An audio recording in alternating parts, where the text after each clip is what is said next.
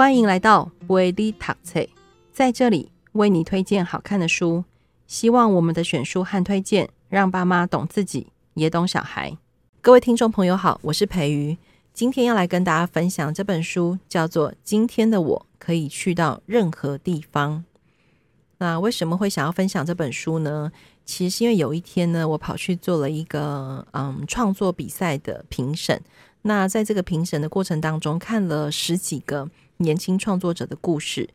基本上年轻人的创作故事都很好听，因为他们都会先以自己的生命经验为起点来写故事。所以只要是他们愿意，嗯、多一点时间回来看自己，或者是多一点时间愿意分享出来，都可以看见在那个故事当中他们自己生命的痕迹。这是好听的部分。可是我也看到，可能是因为我比较老了哈，四十几岁了，这样面对二十几岁的年轻创作者，我们可以看见，有时候这些故事也不大好听。不大好听的原因是什么呢？是因为他们经常会在故事当中透露出评价自己、讨厌自己、怀疑自己的部分，所以你可以看见他有非常多的矛盾啊、转折地方，都写得卡卡的。其实是因为他在这个部分不愿意接纳自己。那一边在看故事的时候，那当然就会有所谓的评审会议的讨论嘛。那当天出席有大概五个老师，我们大致上都同意说。这么多的年轻创作者在写故事的时候，他们确实在故事当中的那个自己，我们可以看得出来，他们很想要长出全新的自己，然后想要慢慢的脱离原生家庭的控制，所以在这个过程当中，经常会对自己又爱又恨，想要自由，可是又不知道这个自由要承担多少责任跟压力。然后这个过程呢，他们也会在创作中对自己提出疑问，对生命提出看法，甚至对社会提出抗议。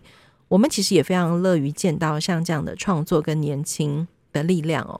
所以以我对我来说，在看这么多故事的时候，我真的也都会很很期待，就是台湾有越来越多人愿意投入创作、投入故事，因为基本上故事可以行销到全世界任何地方。好，这个是额外的话题。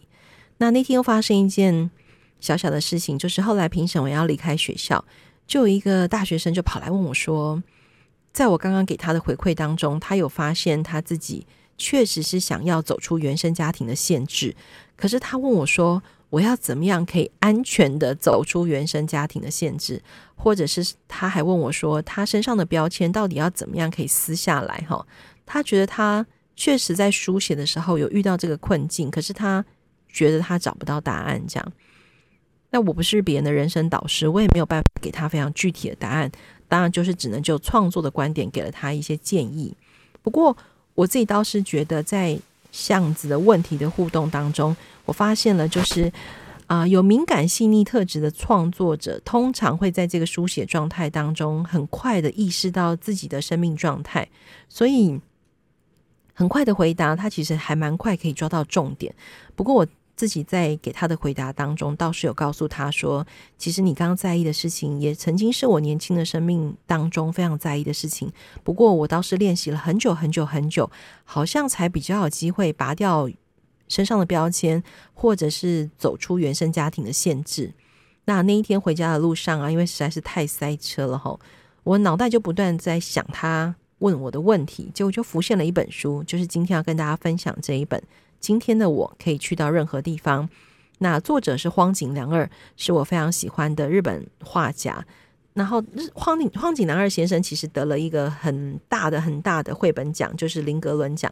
这个奖的特色是什么呢？这个奖的特色就是它是由全世界的很多绘本专家做评审，然后在评审的时候，他们想要看的标的不是他的书够不够漂亮，或是故事好不好看，而是这个创作者的创作历程当中，是不是所有的作品都有在为儿童考虑，有在为人性考量，同时他们在想的是他有没有不断的提升自己。所以我觉得这本书还蛮可以回应刚刚那个年轻创作者问我的问题。哈，那至于这个书里面的故事，我觉得也非常的适合。故事是什么呢？故事就是主角他骑着马，不疾不徐，非常优雅的往前走。他的马儿呢叫做朝霞，就是早上的那个。像晚霞一样，那个太阳刚升出来的样子哦。朝霞，他跟朝霞呢总是形影不离，然后他们一同享受着自由自在，然后不断往前骑的这个画面，在书本中当然有跨页啦，然后有单页单页的。那虽然绘本已经做得很大本了哈，可是我们还是要知道嘛。印刷品还是有它的大小限制，可是我非常喜欢这个画家荒井良二呢，他就把这个主角跟朝霞画得非常的自由，毫无顾忌。就算这个朝霞的嘴巴跟脸已经超出了这个绘本的页面，你几乎还是很愿意跟着作者去想象。那这个时候悠游自在的马儿是什么表情呢？而这个骑在马上面的主角，他现在心理状态又是什么？所以整本书呈现一个非常自由，而且。很有想象空间的画面。那书里面接着又写：“我和朝霞跟平常一样的奔驰着，跟平常一样，跟平常一样，跟平常一样。”不断重复所谓的“跟平常一样”哦，突然让我想起这个年轻创作者说的。其实我突然发现哦，这个所谓的平常根本很不平常，因为在这个这么敏感细腻的心思当中。一定要有很高浓度的勇气跟决心，才可以用所谓的平常作为自己的行动价值观。所以荒井良二先生提出了这个平常，我反而觉得他是在提醒我们看待所谓的平常跟不平常。那也因为有像这么百分之百纯粹的勇气，所以到了绘本的下一页呢，荒井良二先生就写了：虽然很紧张，心脏砰砰跳，不过有娃娃陪着我，没问题的，没问题的。没问题的。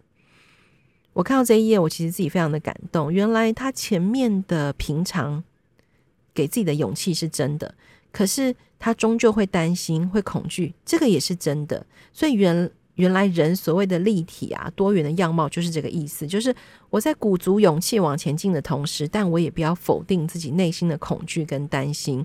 而这么复杂、这么多元的情绪，其实都是面对自己的必然产物，因为它不仅会丰富立体化我们自己，也会让我们身边的人可以更真实的认识我们。那故事再往下走哦，就是这个主角就唱起歌来。那一边唱歌的过程，他一边告诉自己说：“如果唱错了也没关系，也没关系，也没关系。”哇！我听到这句话我就更感动。我觉得这个创作者他在这个书里面让这个主角。不仅看见自己的勇气，看见自己的恐惧跟担心，他还欢迎自己的各种状态。什么状态呢？叫做唱错了没关系的状态。所以我几乎可以想象，这个主角是对自己跟对生命都充满了热情。所以他就算看到自己有勇气、有恐惧、有担心，甚至唱得不好、做得不够好，都不是只是否定自己，而是很清楚、很明白。也许我对生命会有一瞬间的无力感，或者是无能感。而那个一瞬间，就只是在这个当下，我必须要承认，这个当下我是无力的，我是无能的。可是对于未来，我不见得要这样想，我可以有正向的期待跟调整。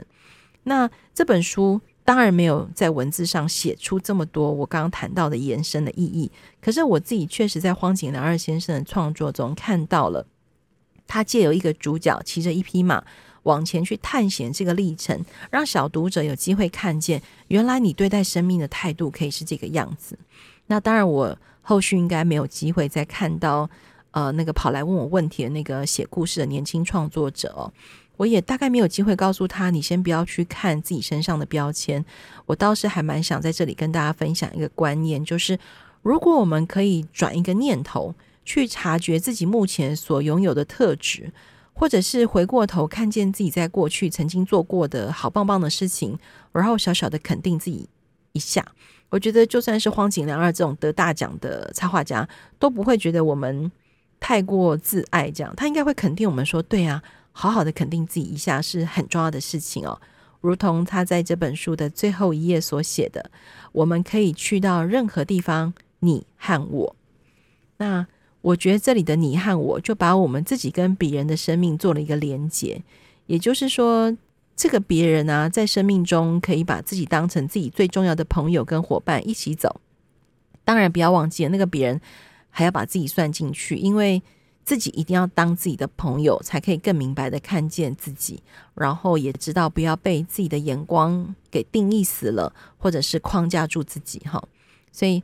在那一天呢，我就是在自己的脸书页面上写下，嗯、我想要祝福今天我有机会所遇到的年轻故事创作者，我希望他们可以在自己所写的故事当中找到力气，找到自己所在乎的事情的意义，因为对他们来说，在这么年轻的生命当中，不断的去追寻意义，不断的去叩问社会，绝对是一个很重要的事情。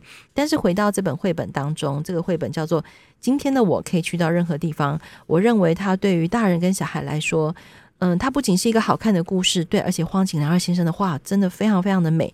他自己本身是东京大学专业美术科系毕业的，所以他的基本画工简直是超强无敌哦。那在日本，他也到处在开原画展。